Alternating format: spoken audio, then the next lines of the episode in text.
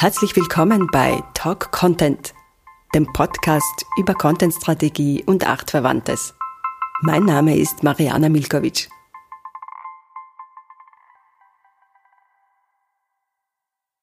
Hallo nochmal bei Talk Content.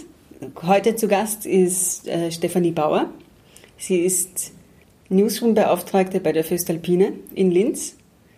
Und heute reden wir über Newsrooms in Unternehmen. Ja, aber bevor wir anfangen, magst du ein paar Worte zu dir sagen? Ja, danke schön für die Einladung. Ich bin bei der Föstalpine äh, für den Newsroom und das Online- und Social Media Management zuständig. Die Kombination ist dahingehend sehr spannend, weil gerade im digitalen Bereich sich die meisten Trends und am schnellsten die Veränderungen ähm, anbieten und deswegen kann man die zwei Bereiche sehr gut äh, miteinander verbinden. Wie kommst du eigentlich zur Föstalpine? Was ist dein Werdegang, dein Hintergrund? Ich habe 2011 direkt nach meinem Studium mit einem Online-Praktikum für drei Monate bei der Föstalpine angefangen. Und das war ganz witzig, weil nach zwei Wochen haben sie mich gefragt, na, sie würden gerne den Online- und Social-Media-Auftritt weiter ausbauen, ob ich nicht Interesse hätte zu bleiben. Und bin natürlich sehr gerne geblieben.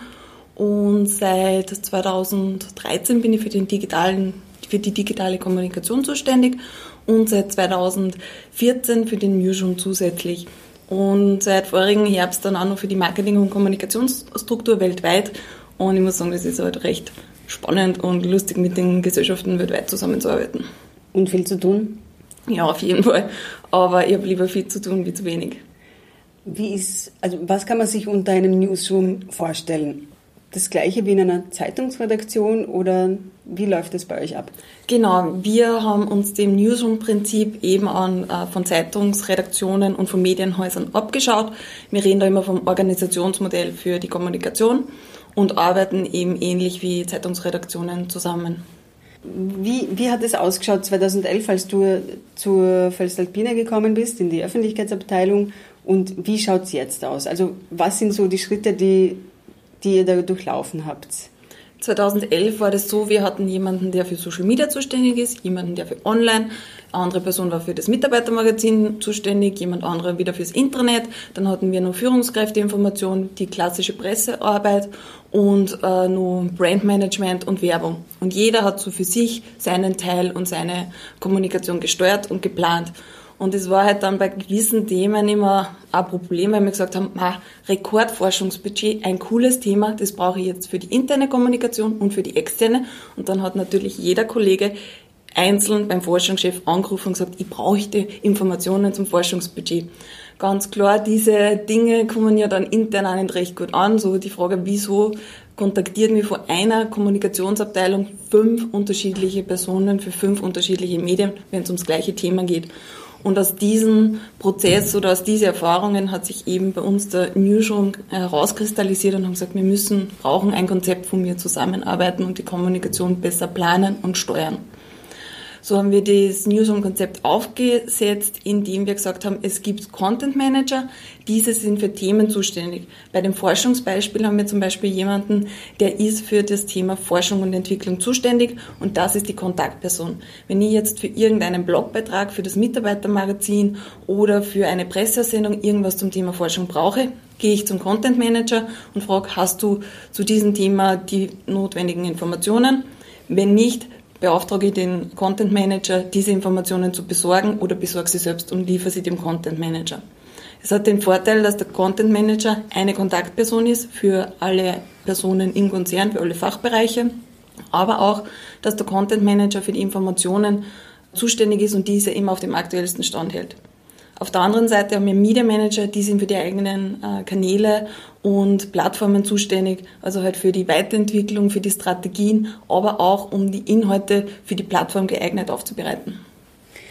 Und habt ihr euch dann Vorbild genommen bei anderen Unternehmen, äh, die schon einen Newsroom haben, oder ist das einfach aus eurer aus dieser Notwendigkeit entstanden, dass ihr dann selber aufbaut? Wir haben uns durchaus am Beispiel von Siemens und der Lufthansa und der Deutschen Post und Daimler orientiert. Also wir waren da zum Beispiel bei Siemens und haben uns den Newsroom vor Ort angeschaut. Ich verfolge das Konzept dann nur sehr gerne bei neuen, also bei anderen Unternehmen. Bei der österreichischen Nachrichten zum Beispiel waren wir vor kurzem mal und haben sich den Newsroom angeschaut weil man kann ja ständig was verbessern.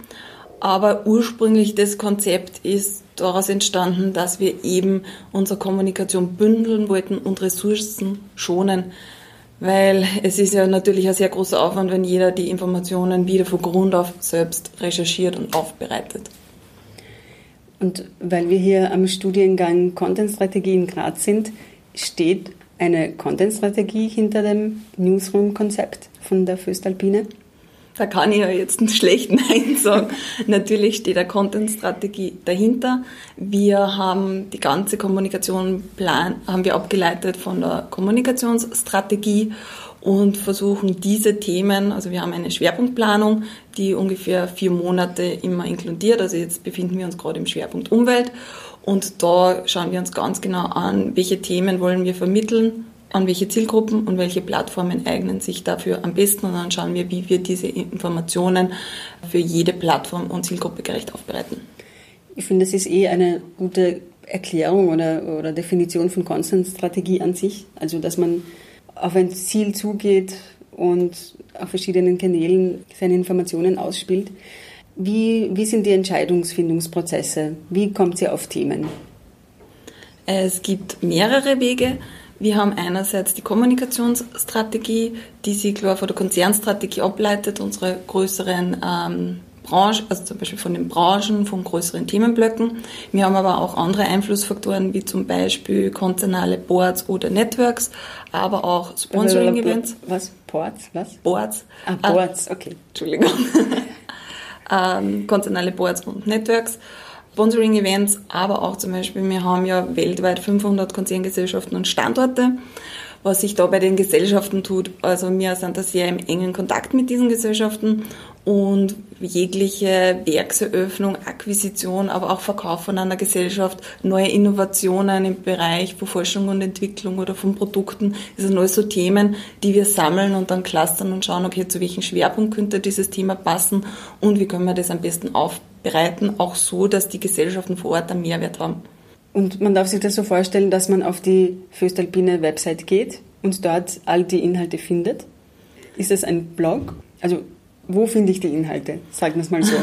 Wir haben mehrere eigene Plattformen. Also wir haben die Corporate Website, den Corporate Blog und die Lehrlingswebsite. Diese drei Plattformen funktionieren für uns als Content Hub. Die sind die Informationen, die wir selbst, also die Plattformen, wo wir die Spielregeln selbst in der Hand haben und steuern können. Und dann nutzen wir weitere Plattformen wie Facebook, Instagram, Twitter, YouTube, LinkedIn als Distributionskanäle, wenn ich jetzt an die externe Kommunikation denke. Und halt intern natürlich haben wir auch klassisch äh, Mitarbeitermagazin, Intranet, Newsletter und sehr viele weitere Plattformen. Wir haben zum Beispiel vor kurzem auch Corporate TV eingeführt, was für uns auch einerseits also ein Kanal ist, aber keine Plattform. Man kann sich bei euch Unternehmensnachrichten anschauen. Wie entwickelt man so ein Format? Aus welcher Notwendigkeit heraus? Die Notwendigkeit kam ursprünglich aus der internen Kommunikation. Wir haben ein Format gesucht, wo wir natürlich auch unsere Blue-Color-Workers erreichen können in einem leichten Format, also was schnell begrifflich ist, wo man nicht einsteigen muss in ein Intranet, was oft schwierig ist, durch, weil es nur einen Terminal in den Anlagen gibt und was man halt einfach schnell und einfach Nachrichten konsumieren kann haben uns dann aber entschieden, dass wir das Format auch extern nach außen tragen, weil es ja doch äh, relevante Inhalte beinhaltet und so Kommunikationsthemen von den letzten Monaten sehr gut in kompakter Form zusammenfasst. Bei den Corporate News ist es aber auch so, dass wir sie für die Plattform spezifisch aufbereitet haben. Zum Beispiel für Instagram und Facebook gibt es ein Format, das ist eine Minute lang und ist äh, Hochformat. Und für YouTube gibt es eine längere Version, die ist, glaube ich, drei Minuten. Und diese Version verwenden wir auch für die interne Kommunikation, also bei Infoscreens und im Intranet und alles, was wir halt so haben. Okay, also der Content wird wiederverwendet. Genau. Reusable Content. Wenn man so ein Format entwickelt, wird es dann auch manchmal verworfen. Also was ist, wenn ihr draufkommt, okay, das, das TV, das kommt jetzt nicht so gut an? Ähm, Oder haben für jegliche Kommunikationsaktivitäten, die wir planen, setzen wir uns KPIs und sagen, was wollen wir denn überhaupt mit diesem neuen Format oder dem neuen Kanal erreichen. und schauen uns das über ein paar Monate hinweg an und dann entscheiden wir uns, okay, müssen wir was adaptieren oder was das falsche Format, was die falsche Zielgruppe, was das falsche Thema für die Zielgruppe und hin und wieder muss man sich natürlich auch von Formaten und Plattformen verabschieden. Wir haben zum Beispiel vor zwei Jahren entschlossen, wir brauchen nicht zwei Twitter-Kanäle, weil es einfach keinen Sinn macht und haben halt dann einen geschlossen. Welche waren die zwei? Twitter.de und Twitter.en. Wir haben uns jetzt entschieden, einen Twitter-Kanal und derzeit kommunizieren wir in zwei Sprachen auf diesem Twitter-Kanal. Wie funktioniert die Zusammenarbeit mit den vielen Organisationen außerhalb des Headquarters? Wir haben äh, einige Redaktionssitzungen implementiert. Also wir haben zwei unterschiedliche Arten von Redaktionssitzungen. Wir haben vier Divisionen. Für jede Division ist ein Marcom-Manager verantwortlich, der die Kommunikation innerhalb seiner Division koordiniert und steuert. Der sammelt die Informationen von seinen Kommunikationsverantwortlichen. Also sie bringen uns dann die ganzen Informationen in den Marcom Pitstop ein und wir schauen uns die Themen dann an. Wir haben innerhalb unserer Abteilung alle zwei Wochen eine Redaktionssitzung, wo wir dann diese Themen besprechen sagen, okay, das wäre jetzt ein Thema eher für die interne Kommunikation oder für die externe und spielen das dann wieder den Marcom-Managern zurück, die das dann an die Gesellschaften weitergeben. Wieso tut man sich eigentlich so viel Kommunikationsaufwand an als B2B-Unternehmen? Weil B2B, also wir sprechen immer sehr gern von B2P. Also B2B ist eine Brancheneinteilung, aber unsere Kunden, die Stakeholder, zukünftige Mitarbeiter und bestehende Mitarbeiter sind ja Personen, die, wenn sie Informationen brauchen, entweder online danach suchen oder sie in Fachmagazinen informieren. Und das sind immer Personen und deswegen sprechen wir von B2P, also Business to Person. Und für uns sind diese, gerade die digitalen externen Kanäle sehr wichtig, um unsere Zielgruppen zu erweitern, weil mit Hilfe von Facebook und Instagram zum Beispiel erreichen wir Zielgruppen, die wir mit der klassischen Kommunikation oder mit gar keiner Kommunikation nie erreichen. Natürlich sind die ganzen Kommunikationsaktivitäten auch darauf auf, abgezielt, um unser Unternehmens Kultur und unser, wer sind wir, wer ist die Föstalpine nach außen zu tragen. Also wir befinden uns derzeit in einem Wandel vom Stahlkonzern hin zum Technologie- und Industriegüterkonzern und den kann man natürlich nur mit Kommunikation begleiten. Um jetzt nochmal auf, auf den Newsroom zu kommen, welche Themen sind am meisten nachgefragt? Äh, von den Gesellschaften oder von den Ex externen Zielgruppen? Von den externen Zielgruppen. Am meisten sind nachgefragt äh, neue Entwicklungen, neue Produkte, aber auch Informationen zu Standorten, Investitionen in dem Bereich. Ich habe keine weiteren Fragen mehr. Ich hoffe, ich habe nichts zu fragen vergessen. Vielleicht nur eine Ergänzung mit den Redaktionssitzungen. Wir haben nicht nur alle zwei Wochen eine Redaktionssitzung, wir haben tägliche Pitstops. Die sind wie so eine morgendliche Redaktionssitzung, um 9 Uhr. Einfach in einer Viertelstunde besprechen wir, was heute oder morgen tagesaktuell anfällt, ob jeder weiß, äh, was er zu tun hat, wann Blogbeiträge zu veröffentlichen sind und auch was im Monitoring aufschlägt. Und wie viele seid ihr eigentlich in diesem Newsroom? Insgesamt sind wir in der Abteilung 14 Personen, die mit dem Newsroom-Konzept arbeiten und dann, wenn man es auf die Divisionen weiterteilt, halt bei den Makro-Managern sechs und dann nur 180 ungefähr. Okay, danke schön für das Gespräch. Danke fürs Zuhören. Bis zum nächsten Mal.